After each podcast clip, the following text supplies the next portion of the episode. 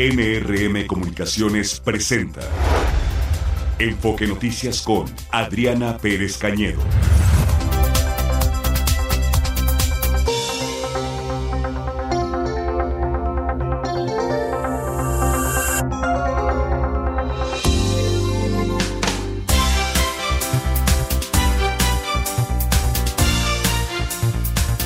Hola a todos, muy buenas tardes. Es miércoles 28 de febrero, aquí iniciando la segunda edición de Enfoque Noticias desde la capital de la República Mexicana.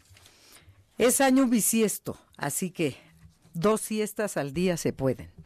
Y, y mañana se termina entonces este mes. Todavía, todavía le, le queda un día al mes de febrero.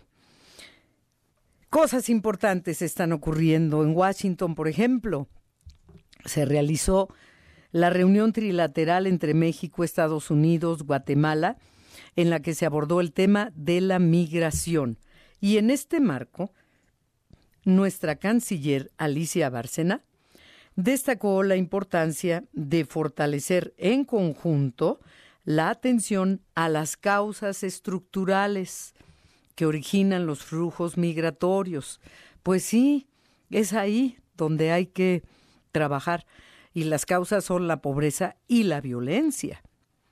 Algunas personas, no, no sé si conozcan ustedes a alguien que esté feliz en su tierra, que tenga trabajo, que esté con su familia, que vive en paz y que quiera aventarse el recorrido hasta intentar llegar a Estados Unidos.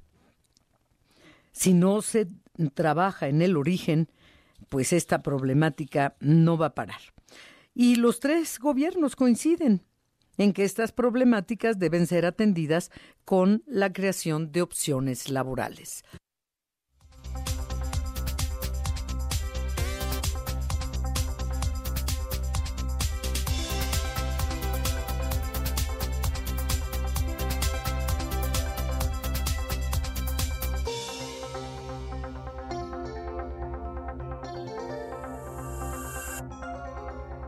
Y el presidente Andrés Manuel López Obrador amagó con no asistir a la cumbre de líderes de América del Norte, que se celebra en Quebec en abril.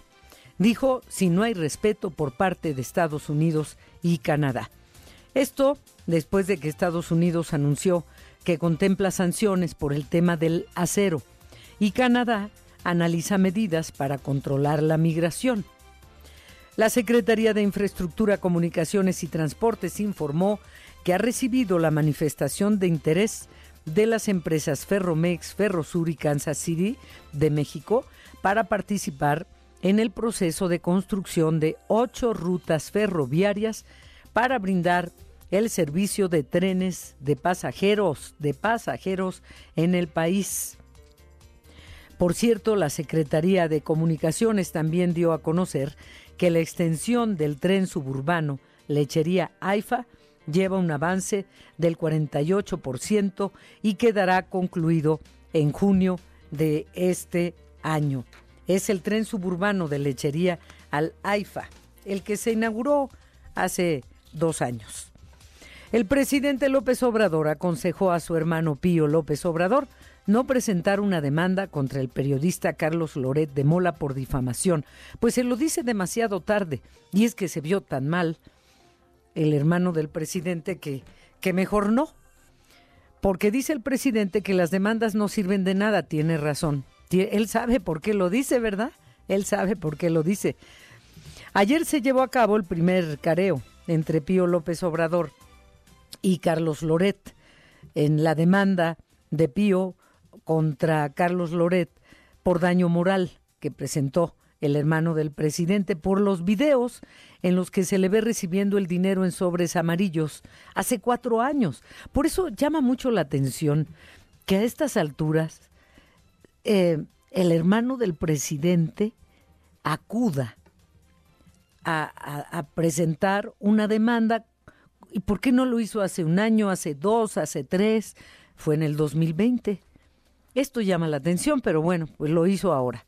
Lo hizo y ayer fue eh, la audiencia en la que el propio hermano del presidente reconoció que el video es auténtico, que el que está ahí sentado recibiendo el dinero es él, etcétera, etcétera, pero le dice el presidente que el Poder Judicial está corrompido, que protege a los mafiosos. Ah, pues se refería a su hermano.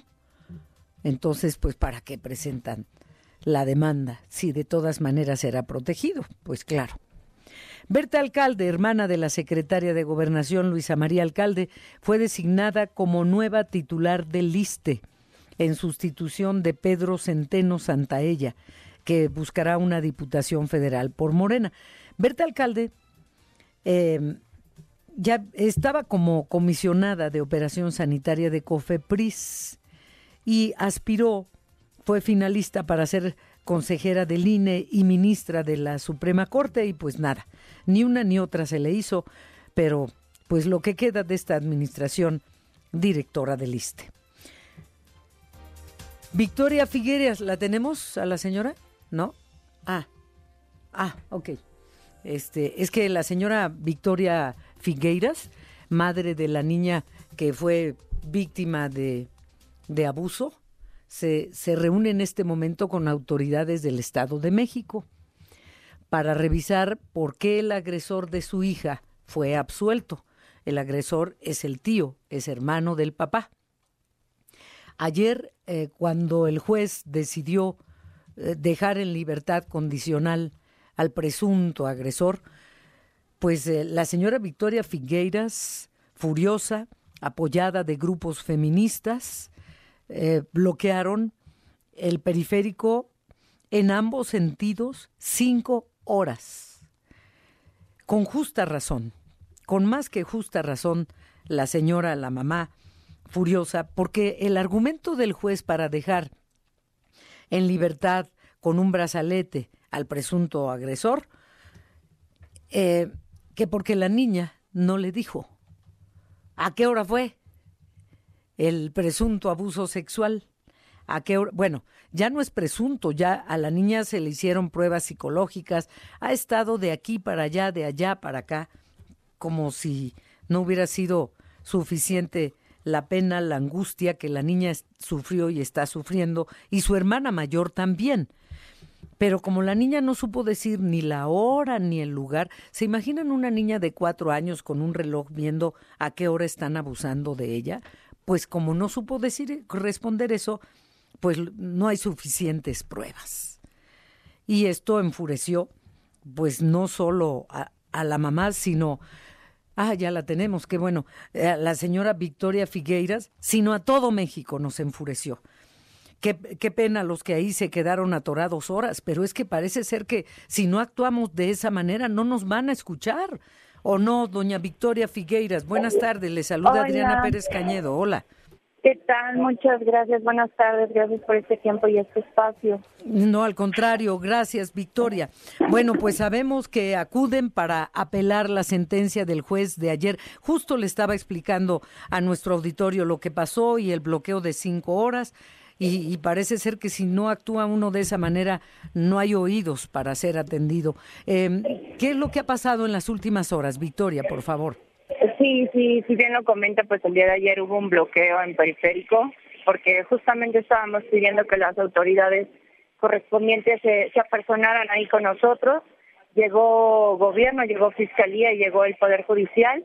Eh, el día de hoy nos, nos citaron con el secretario técnico del Poder Judicial. Tuvimos una, una reunión a las 11 en punto de la mañana aquí en el juzgado de Atizapán. Y bueno, lo único que se estaba pidiendo aquí era sobre todo el comunicado que estuvieron mandando medios de comunicación, en donde estaban hablando precisamente de la sentencia de, del juez. Eh, me comentan sobre ese punto que, esa, que ese comunicado ya no se encuentra en la plataforma.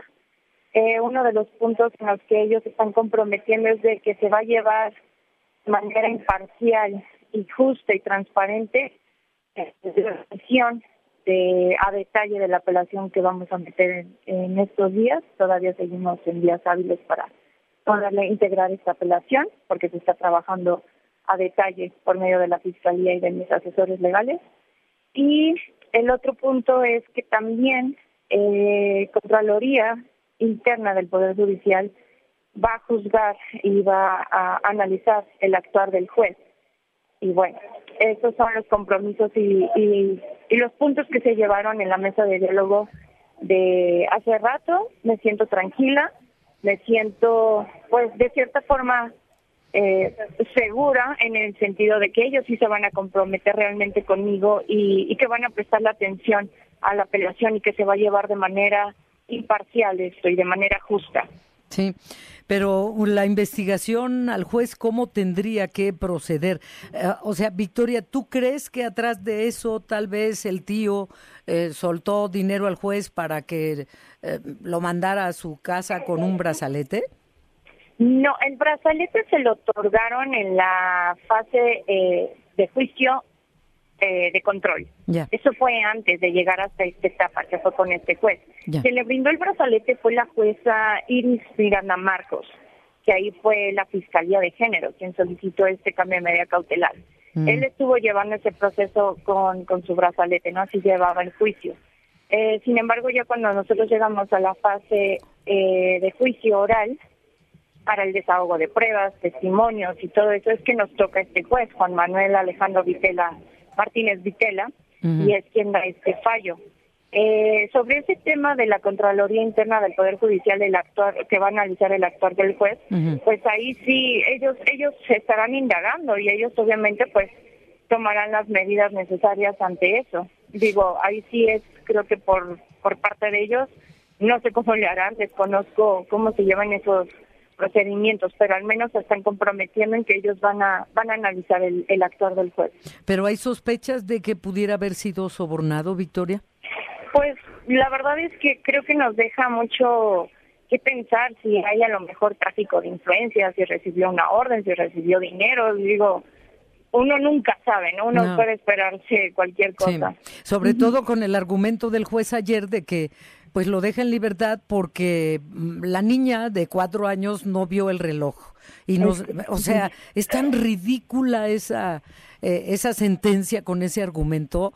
Eh, te, te, pusiste furiosa, lloraste de rabia y no es para menos, Victoria. No, por supuesto. Sí. Eh, Victoria, la niña, ¿cómo se encuentra? Y su hermana, porque la niña fue, la hermana mayor fue testigo. No, quien sufrió esto fue mi hija mayor fue mi hija mayor la que confesó esto. Sin embargo, yo cuando empiezo a sospechar que algo no anda bien, es porque las dos empiezan a manifestar comportamientos extraños. Sin embargo, la chiquita, mi hija menor, ella nunca me, me, me manifiesta que ella vivió un acto como el abuso sexual que, que la hija, que mi hija mayor, la hermana, manifestó. Ella sí confesó que, que el tío le hizo esto en el área de la cocina, en casa de su tío y era de noche y llevaba pijama. Es por ello que es tanta mi indignación con el juez que yo digo, o sea, era la responsabilidad de niña decirte la hora exacta, la fecha exacta, la dirección. Sí. Yo digo, los niños de esa edad se basan de día, de noche, luna, sol, frío, calor, o sea, son cosas que yo digo, por Dios santo, no es posible si, si tú, si tú, juez, viste a la niña en la declaración que tuvieron a solas en donde te manifestó quién, cómo y en dónde fue esto, ¿no? es, es, es obvio que yo voy a acudir a la apelación, pues porque se están violando los derechos de mi hija. Está pasando por alto la declaración, los dictámenes, con todos los peritos a los que ha sido sometida a lo largo de estos dos años. Llevamos dos años en este juicio. Sí. Entonces, ¿y están siendo atendidas psicológicamente las dos? Sí, sí, por supuesto. yo también. Sí, yo también, por supuesto. O sea, al final, quien, quien está, por supuesto, mi hija, pues no tiene por qué estar, estar sometida a pruebas psicológicas, a estar declarando, estar parada en fiscalías. O sea, mi hija necesita ser niña y yo le toca ser niña. Entonces, está trabajando en ello, pero pues como yo soy la voz de mi hija, obviamente soy yo quien está llevando todo este proceso, ¿no? Para, para obtenerle la justicia. Claro que estoy afectada. Claro que mi hija, de cierta manera, sabe que pasó algo malo. Ella no puede dimensionar la gravedad del asunto pero pero está está salvo está salvo obviamente desde que yo supe esto ella no volvió a tener contacto alguno con su agresor que es su tío. y con el papá hermano del agresor. El papá las visitas con el papá son en un centro de convivencia en Ecatepec y este y ahí es donde donde ve a sus hijas porque son visitas vigiladas. Sí, así tiene que ser porque es el hermano del agresor, ¿no? Es correcto y además pues el papá no la no la apoyó a pesar de que no lo dijo el mismo el mismo día. Eh, acudimos los dos a levantar la denuncia, él no quiso denunciar, yo sí levanté la denuncia eh, y el papá al final quiso defender a su hermano y no y no a su niña. Ah. Eh, bueno, pues este, no les cargo más por ese lado, Victoria. Em, eh, estaban considerando ayer otro plantón. ¿Existe esa posibilidad? ¿Depende de qué? No, ya tuvimos la, la plática ahorita con el Poder Judicial y, y se llevó de manera de manera correcta con compromisos y, y no no no estamos pensando hacer otra otra manifestación y otro bloqueo. No para nada. Bueno, Victoria, ojalá, ojalá que, que, sean escuchadas sus demandas y que se aclare esto y se juzgue conforme a la ley, no conforme a la interpretación del juez, porque no le dio la hora y la dirección. Eh, de Exactamente.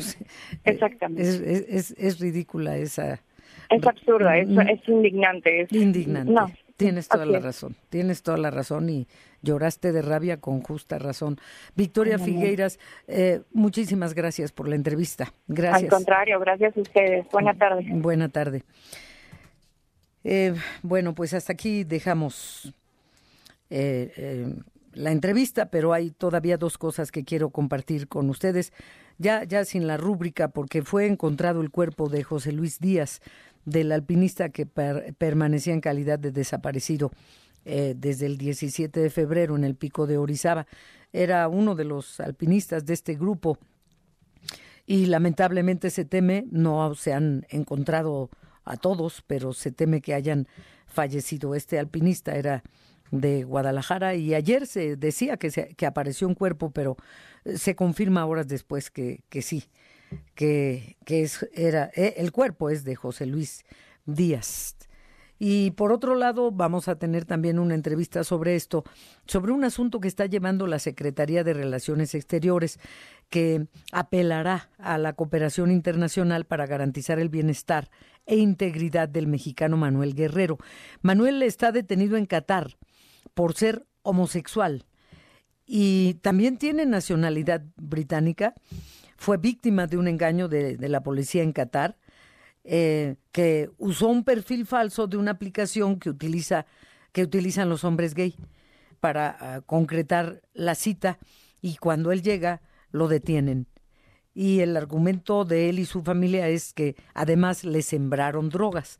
Total que es un maltrato inhumano, además de la forma en la que él, pues, lamentablemente cayó en, en la trampa. Así que veremos este asunto y muchos otros también eh, a, partir de la una que les dije buenas tardes y hasta las tres tiempo del centro de México. Eh, hay muchos, muchos temas que abordar. El tema del agua también, el tema del agua que, que sigue preocupando. Voy a conversar con el doctor José Arturo Gleason, jefe del Laboratorio de Tecnologías para Arquitectura y Urbanismo Sustentable de la Universidad de Guadalajara y él escribió el libro Sistemas de Agua Sustentable en las Ciudades. Porque ayer cuando alguien nos decía, ¿y por qué solo hablan de que eh, no hablan de los problemas medioambientales que tienen que ver también en la falta de agua? Sí, pero también justo cuando conversemos con el doctor Gleason veremos por qué eh, las construcciones irregulares en zonas eh, de difícil acceso para eh, la llegada de agua eh, provocan también el, el desabastecimiento. Son muchos los factores, no solo los ambientales, también la forma en que se ha gestionado el tema del agua, aparte de la falta de infraestructuras. Son varios los factores. Abordaremos ese y otros temas. Vamos a una pausa. Mi X a Pérez Canedo. Vamos contigo, Ricardo Trejo. Queremos más detalles de este encuentro trilateral México-Estados Unidos-Guatemala. Adelante, por favor. Así es, Adriana, auditorio de Enfoque Noticias. Buenas tardes. En Washington, los gobiernos de México, Estados Unidos y Guatemala abordaron el tema de la migración indocumentada. Así, la canciller Alicia Bárcena, el secretario de Estado de la Unión Americana, Anthony Blinken, y el ministro de Exteriores de Guatemala, Carlos Ramiro Martínez, coincidieron en llevar a cabo esfuerzos conjuntos para atender las causas estructurales de la migración, así como sobre acciones de cooperación para una migración ordenada, segura y regulada en la región. En este marco, la canciller Alicia Bárcena aseguró que corresponde a los tres países atender este fenómeno mediante la aplicación de un modelo único y con ello ofrecer oportunidades a quienes salen de sus países por diversos motivos. Escuchemos. Como dijo Anthony Blinken, estamos pasando por el mejor momento de nuestras relaciones, pero también con los mayores retos de nuestra historia posiblemente. Y entonces creo que lograr soluciones para estos desafíos con una mirada más regional será de verdad de gran trascendencia y creo que va a ser inédito, porque entonces estamos desarrollando una especie de modelo único de migración. Esa es la verdad. Y esto yo creo que puede ser incluso un modelo para otras regiones del mundo, que trascienda lógicas unilaterales y coyunturales. Al hacer uso de la palabra, el secretario de Estado Anthony Blinken dijo que se debe dar una vía legal a la migración mediante la expansión de las oportunidades. Insistió en que este esfuerzo debe ser compartido donde participen todos los países de la región. En voz de una traductora, escuchemos. Por otra parte, podemos hacer otros esfuerzos importantes como ofrecer una vía legal a la migración cómo expandir las oportunidades de asilo para que la gente también pueda, al migrar, permanecer en un tercer país. En tanto que el ministro de Exteriores de Guatemala, Carlos Ramiro Martínez, coincidió en que debe ser un esfuerzo, además de los gobiernos, también del sector privado. Así lo dijo. El desafío de la migración irregular para hacerla, como decía el secretario Blinken, segura, ordenada y humana es fundamental. Hay que ir a las causas, hay que ir a las raíces de todo esta, de este fenómeno. A veces se llama el problema de la migración irregular. Nosotros lo vemos como un fenómeno, no como un problema. Y creemos que detrás de esto hay, por supuesto, una tarea fundamental del Estado guatemalteco. O sea, somos nosotros los primeros obligados a atender las necesidades de nuestra población, a generar y a ofrecer oportunidades para que nuestra gente no migre. Para... Se coincidió en que la migración indocumentada no debe ser un problema, sino un fenómeno que debe ser regulado con el respaldo de todos los sectores de cada país, en este caso de Estados Unidos, México y de Guatemala. Adriana, por el momento el reporte para el auditorio de Enfoque Noticias. Ricardo Trejo, gracias, buenas tardes. Quedamos al pendiente, Adriana, buenas tardes. Saben que, que escuchar estos mensajes, incluido el de la secretaria de Relaciones Exteriores, Alicia Bárcena, a cinco meses del término de esta administración, ya da flojera. No dijeron nada que no hayan dicho los últimos 20 años. Eh, vamos a atacar eh, el, el origen, las causas de la migración. Siempre dicen lo mismo y no hacen nada. Por eso digo, da flojera escuchar estas declaraciones. No pasa nada. Bueno, lo que sí pasa son los migrantes que son maltratados, que son abusados, los niños abusados sexualmente, las mujeres prostituidas, los hombres cooptados por, por la delincuencia organizada y el que milagrosamente logre cruzar Estados Unidos, van de regreso o también quién sabe cómo les vaya allá, porque también allá sufren explotación laboral, en el mejor de los casos. Juan Enrique Velázquez, ahora vamos contigo, por favor, porque tienes información de la Coparmex y los delitos que sufren las empresas en nuestro país, eh, los eh, diversos tipos de delitos. Juan Enrique, por favor. Con mucho gusto, Adriana. Saludos, amigos de Enfoque Noticias. El cobro de piso, inseguridad en carreteras, falta de infraestructura, excesivos trámites y el alarmante crecimiento del delito informático son las principales problemáticas a que se enfrentan empresarios de diversas regiones del país. Así lo informó el presidente nacional de la Confederación Patronal de la República Mexicana. Al dar a conocer los resultados Data Coparmex correspondientes al tercer cuatrimestre del año pasado, José Medina Mora y Casa dijo que una de cada dos empresas han sido víctimas de algún tipo de delito pero lo más grave es que el porcentaje aumenta. Resaltó que se requieren más y mejores carreteras para impulsar el nearshoring. Escuchemos. Necesitamos más y mejores carreteras. Eh, la inversión de este gobierno se ha concentrado en las grandes obras como el tren Maya, el, eh, eh, la refinería de Dos Bocas, el aeropuerto Felipe Ángeles, eh, cuando lo que se requiere es una inversión diversificada en sectores y en regiones. Y es particularmente la infraestructura carretera la que ha sufrido más. Amigos de Enfoque Noticias señaló que se elevó el número de socios que reportan problemas en los tres niveles de gobierno al realizar trámites.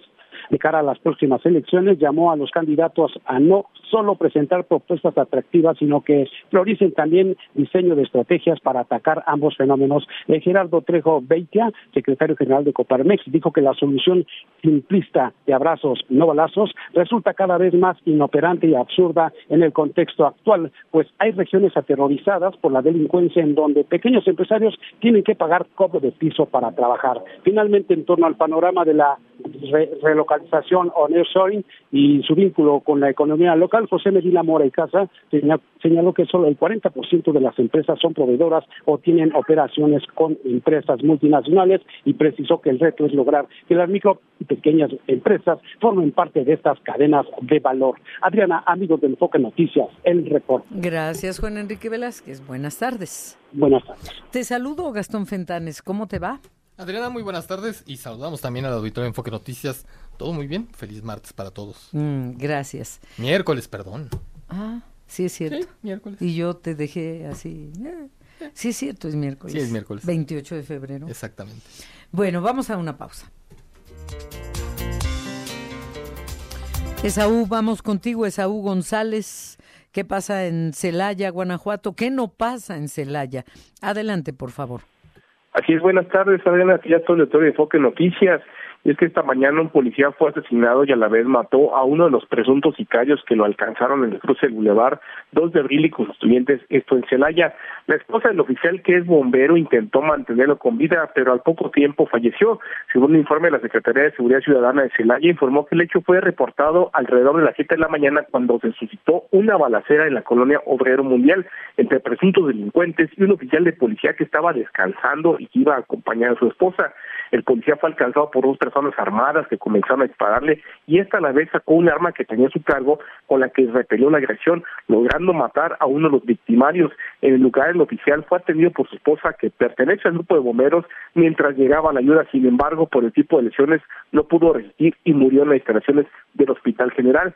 Hay que señalar que lo que va el año ya han sido asesinados nueve oficiales en Guanajuato, la mayoría de ellos en Celaya, donde se atribuyen estos ataques a un grupo de ex policías y ex militares colombianos.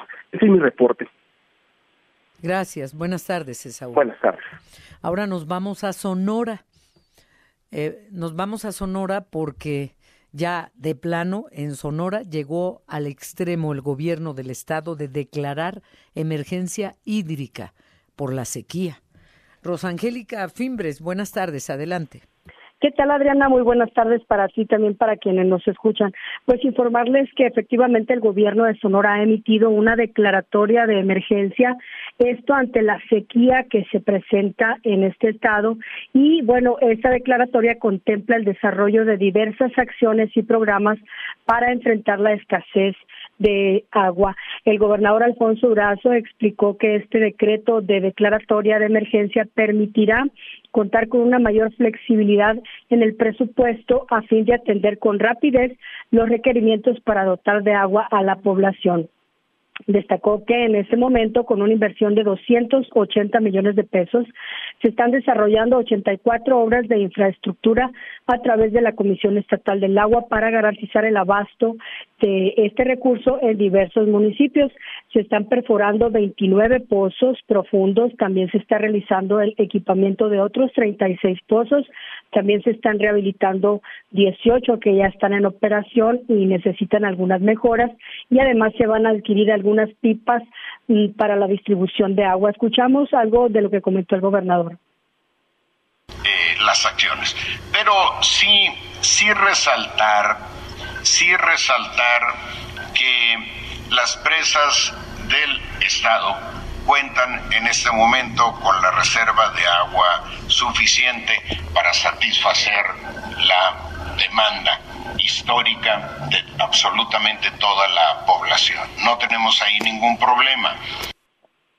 El mandatario estatal subrayó que es necesario también consolidar una cultura del uso racional del agua, puesto que Sonora es un estado semidesértico y el contar con agua suficiente en las presas no significa el derecho a desperdiciar este recurso. Por último, Adriana, comentar que el sistema de presas aquí en Sonora este día se reporta al 17.2% de su capacidad, con un volumen de almacenamiento de 1.485 millones de metros cúbicos de agua.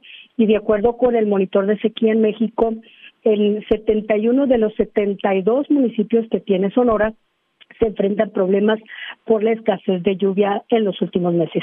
Es mi reporte. Eh, tengo una pregunta para ti. El gobernador de Sonora, quien ya escuchamos en un audio, eh, al anunciar, al declarar la emergencia hídrica, también dice que em, anuncia medidas urgentes en auxilio de productores. ¿A qué se refiere con esas medidas urgentes?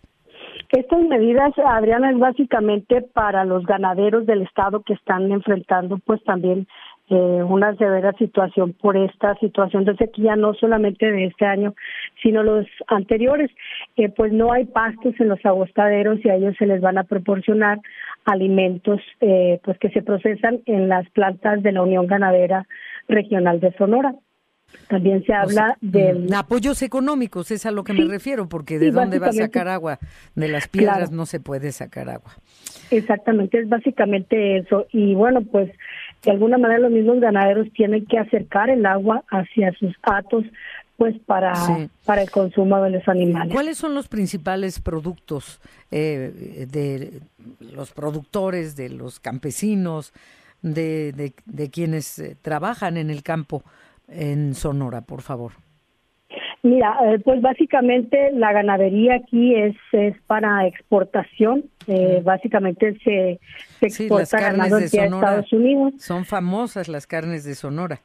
Exactamente, pero debido, Adriana, a esta situación de la crisis de, sequía, que no es solamente de este año, sino se vienen arrastrando de anteriores, el, el hato ganadero, es decir, el inventario de ganado eh, del pie de cría, ha disminuido en más del 60%. Los productores han tenido que desalojar sus atos o han tenido que vender antes de tiempo el ganado para evitar pues mayores pérdidas por mortandad.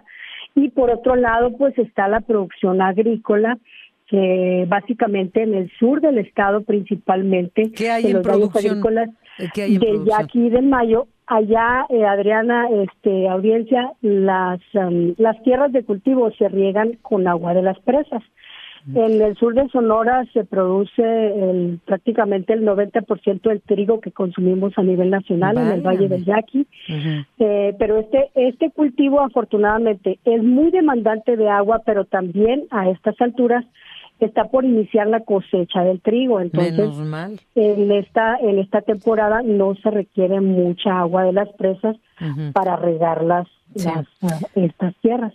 Pues, Pero eh, también en el sur de ah, Sonora, eh, discúlpame, hay siembra de maíz, hay siembra de algunas hortalizas, eh, pero pues básicamente eso depende de las presas. Hasta este momento el gobernador ha dicho que la el de agua para consumo humano está garantizado, entonces habría que ver una vez que ya pues la escasez se agudice más en las próximas semanas, en los próximos meses, igual y se tiene que quedar alguna superficie agrícola sin cultivar por la falta de agua. Así es, lamentable. Eso en Sonora. Rosangélica Fimbres, muchas gracias por tu reporte y buenas tardes. Por nada, muy buenas tardes. Fíjense que a propósito de lo que Rosangélica nos ha informado sobre el ganado y la fama que tienen eh, la, la, carne de Sonora en todo el mundo y como nos dice se exporta principalmente a Estados Unidos, en Aguascalientes más de 60 mil animales productores de leche y de carne ya tuvieron que sacrificarse. Más de 60 mil eh, animales que producen leche y carne. Esto declarado por el propio eh, secretario de Desarrollo Rural del estado de Aguascalientes. Hay presas que, que, que están en niveles críticos, así ya prácticamente vacías. Y para riego no hay.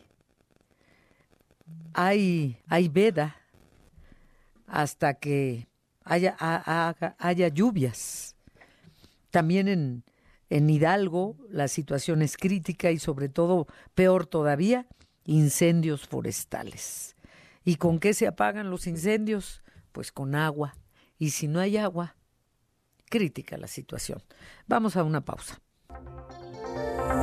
Vamos a Chiapas, un atentado contra un aspirante de Morena a la presidencia municipal de San Fernando.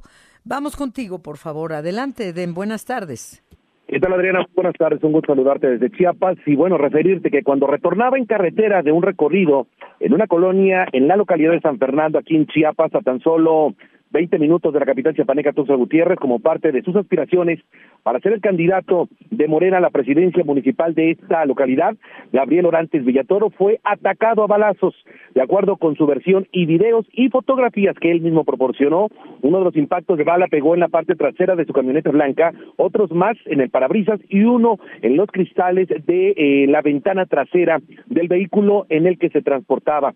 Luego de ser agredido, Gabriel Orantes, conocido como empresario de la región, acudió a la FGR para con ello iniciar las acciones y levantar las denuncias correspondientes. Esto fue lo que dijo en torno a este ataque que tuviera esta, esta mañana. De trabajo aquí en San Fernando, que estamos eh, haciendo los recorridos con, nuestra gente, nuestra estructura, nuestros comités. Eh, tuvimos un atentado, nos acaban de disparar. Tenemos acá los disparos eh, con la camioneta. Se alcanza a ver el cristal roto quiero hacer una denuncia. Quien salga responsable de esta situación, ahorita nos vamos a dirigir a levantar una demanda ya en forma, ¿no? Eh, pues yo creo que no es posible que en nuestro estado estén pasando estas cosas cuando lo único que estamos buscando es traer el beneficio y buscar un mejor bienestar, un mejor estado, ¿no? Donde podamos tener pues la seguridad de transitar a cualquier horario, cualquier momento en ese contexto, Adriana, referirte que, pues bueno, no se tiene, no externó quién pudiera ser quien realizara este ataque en su contra. Y bueno, también ponerte en contexto, Adriana, ya son tres los atentados que se tienen con respecto a aspirantes políticos a un puesto de elección el pasado 5 de enero en Suchiate con el asesinato de Rey David González Moreno, quien pretendía ser presidente de la localidad. Y también, como también puntualizábamos, el 23 de febrero, Willy Ochoa Gallegos, precandidato al Senado de la República por el mismo Frente Amplio, quien denunciara ser agredido y señaló a Antonio Orantes, alcalde con licencia de Villa Las Rosas, aquí en el estado de Chiapas. Estaremos al pendiente y también atentos de los resolutivos y posicionamientos que tengan las autoridades chiapanecas aquí en la entidad. Adriana, este reporte. Muchísimas gracias. Buenas tardes. Gracias, buenas tardes. Buenas tardes. Me da mucho gusto presentarles al doctor José Arturo Gleason. Él es jefe de Laboratorio de Tecnologías para la Arquitectura y el Urbanismo Sustentable con mayúsculas del Centro Universitario de Arte, Arquitectura y Diseño de la Universidad de Guadalajara. Es doctor en urbanismo, maestro en gestión pública, licenciatura en ingeniería civil, pero el tema del agua es uno de sus temas. Inclusive escribió un libro Aquí tengo el título, no tengo el libro, pero el libro se titula Sistemas de aguas sustentables en las ciudades, doctor en urbanismo. Doctor, ¿cómo le va? Buenas noches allá donde se encuentra en Europa. Hola, buenas noches.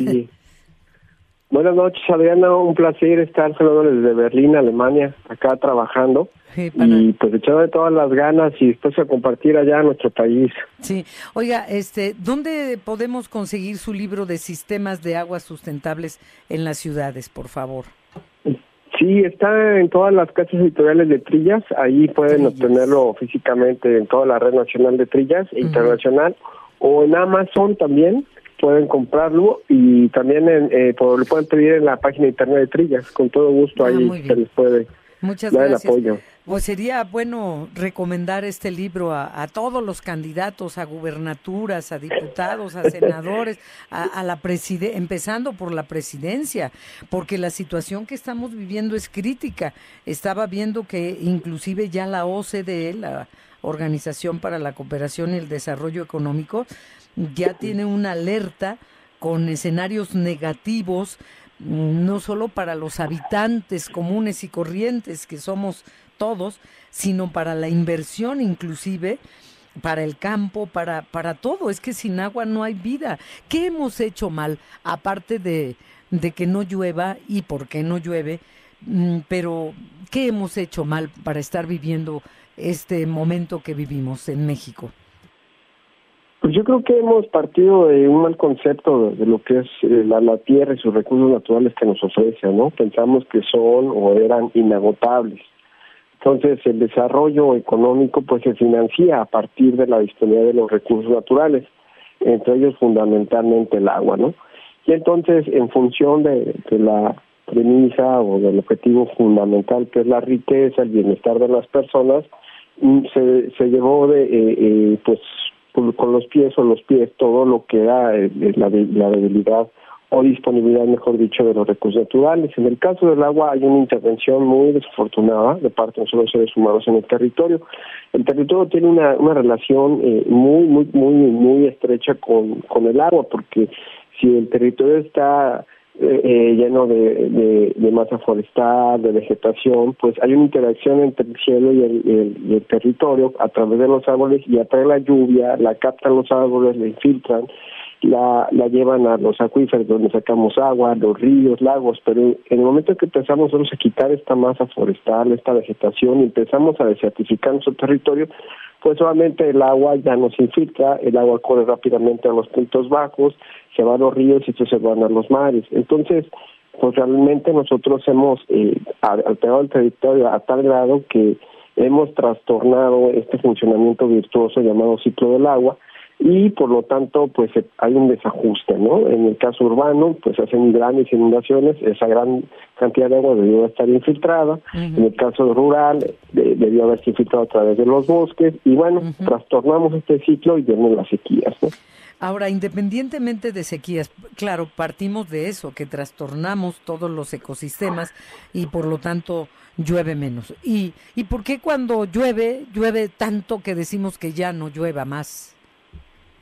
Sí, bueno, pues también esto tiene que ver que, que la lluvia no se no se, se comporta de manera pareja durante todo el año como debiera ser, ¿no?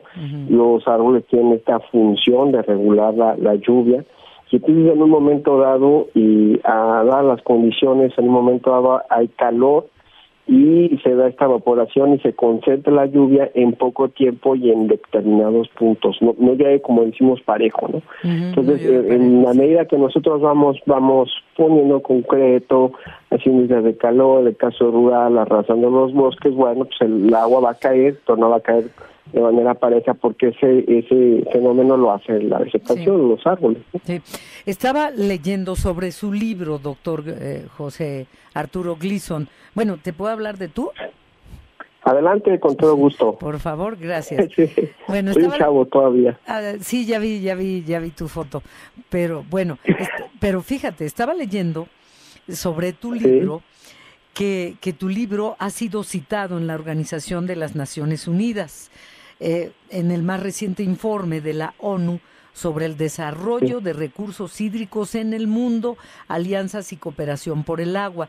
Y, y se habló y se trató específicamente de la implementación de políticas de gestión inteligente del agua de lluvia que se implementó en Brasil por las sequías que tuvieron en los años 70 Y aquí dice, mismo que se cita en la página 68 del informe global.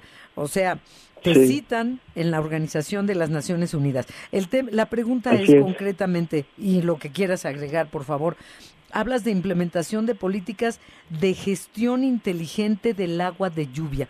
Por favor, queremos escucharte ese tema. Sí, mira, eh, una, una presión ahí. El libro que se citó fue un libro que me tocó coordinar con varios expertos de captación de agua de lluvia, no fue el de sistemas de aguas centrales en las ciudades, ese es mi libro de texto en la universidad. El de, que acabo de decir se llama International Rainwater Experiences Towards Security o, Experiencias Internacionales de Captación de Agua de Lluvia. Fue el esfuerzo colectivo de varios compañeros expertos en captación de agua de lluvia que me tocó coordinar y que este pues ahí citaron a la, a la experiencia de Johan Anninger, un especialista austriaco que vive en, en, Brasil y un buen amigo. Sí, eh, eh, el tema que nosotros como comunidad global de captación de agua lluvia estamos tratando de, posicionar es que el agua de lluvia es un activo, no es un problema. Eh, nosotros tradicionalmente en México, Latinoamérica, estamos acostumbrados a ver que el agua de lluvia cae, sobre nuestros techos, a nuestras calles y se van los drenajes, inunda y ya estamos buscando la manera de tirar. Eso no es inteligente, eso no es sensible. Necesitamos estar conscientes que esa agua de lluvia que cae del suelo es un regalo, hay que ser agradecidos, hay que ser inteligentes para poder decir, bueno, la mayor cantidad que se pueda, ya sea a través de los sistemas de captación de agua de lluvia o SCALs, como le decimos en su abreviatura, buscar manera de almacenarla en nuestras cisternas, eh, buscar almacenar hasta en los baldes, buscar almacenar en el subsuelo o lo que no quepa en las cisternas y de manera inteligente procurar que esta lluvia no se convierta en agua contaminada que finalmente va a puntos bajos, a zonas conflictivas de las ciudades, inunda y por supuesto va a, los ríos.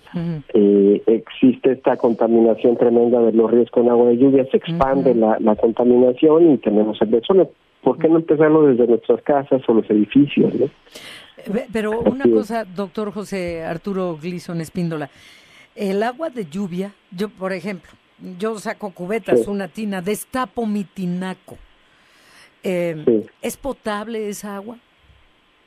Y va a depender de, la, de las particulares del sitio, ¿no? Y, hay que hay toda una metodología. De hecho, la Asociación Mexicana de Sistemas de Captación de Agua Lluvia tiene cursos tenemos una serie de, normativas para poder determinar si agua, esa agua de lluvia la podemos captar o no. Y ahí se dice que determina, va a determinar del, desde la, del tipo de techo, la lluvia, si está junto a una fuente de contaminación, decimos perenne, una, por ejemplo, una chimenea de alguna cementera, pues solamente ahí bajan las posibilidades de usarse para para tomar o para bañarse con ella. Entonces, dependiendo del sitio, dependiendo de las características del techo, de las tuberías, se hace un análisis y se puede llegar a una determinación, determinación si se puede tomar, si se puede bañar o nada más utilizarla para excusados o, o simplemente para riego, ¿no? O inclusive para nada en un momento dado, también hay que ser eh, claros. ¿Para nada? En un momento dado, si las condiciones del techo... Ah, Bueno, yo creo que una alta concentración de, contaminación, así como lo cité, una una fuente de, eh, perenne de, de, de, contaminación, una chimenea de alguna industria que expulse metales, el techo sucio, ¿no? Las tuberías de metal, pues en algún momento dado pudiéramos para lavar los, patios, pero minimizar el contacto con las personas. Ese es un escenario caótico. Pero por lo general el agua de lluvia es muy amigable y con debidos tratamientos se pueden reutilizar inclusive hasta para tomar. Sí. Sí, porque, en, determinados casos. Sí, pero debemos tener cuidado si vivimos en una ciudad como la de México, que cuando empieza a llover lo que a llover lo que cae es lodo literalmente, pero en el peor de los casos abrir el tinaco y que sirva pues para para los baños, ¿no? Eh, digo, en el peor de los casos, ya veremos cómo conseguimos. En el peor de los casos. en el, sí, ya veremos cómo conseguimos agua potable. Pues yo, yo creo que sería importantísimo, doctor José Arturo Gleason, que que, quienes aspiran a, gobernarnos eh, tuvieran cercanía contigo, te pregunten y, sobre todo se lleven a cabo las acciones que, tenemos que llevar a cabo, empezando por la ya no deforestación. Y también, y también lo que se desperdicia en tuberías, porque no invierten, porque pues los tubos abajo de, nuestros pies ni se ven, y, no invierten en eso, y ahí también se va mucha agua. Entonces, pues gracias porque aún en este año sabático en Berlín, eh, nos pudiste tomar la llamada, doctor José Arturo Gleason. Que no, sea la última vez. cuando termine ese año sabático? Para procurar no molestar. Acabo de empezar, de hecho este es mi segundo día. Ah, bueno. aquí desempacando. Ya estoy trabajando para México. No, pero mi compromiso con México y de verdad, este, si me dijeras, no le los candidatos, se necesita modernizar todo el sistema de suministro de agua. No se, estamos operando con fierros feos, este, viejos, y si no hay en la agenda pública una modernización, esto es nuevos tubos, digitalización, todo esto, la verdad, va a ser infructuoso las, las obras que propongan, ¿no? Como se ha venido dando. Ahí lo dejo en el tintero. Y una pregunta nada más ya para, para que acabes de desempacar. Este, ya acabaste de desempacar. Una pregunta. Este, ¿cuál, cuál, ¿Cuál país pondrías como ejemplo de, de, lo que es el cuidado del agua, de esta modernización en sistemas de agua, de no deforestación, de, del, del, respeto al agua, de, captación de agua de lluvia. ¿Hay algún país en el mundo o algunos que sean ejemplo? ¿Cuáles? Pues definitivamente por eso estoy acá en Alemania. Alemania tiene un cuidado y conservación del agua cuando son las de recarga acuífera donde entra la lluvia y se abastecen los acuíferos, son las grandes de agua, se cuida aquí demasiado. Aquí te puedes tomar el agua, por ejemplo, de la llave, ¿no?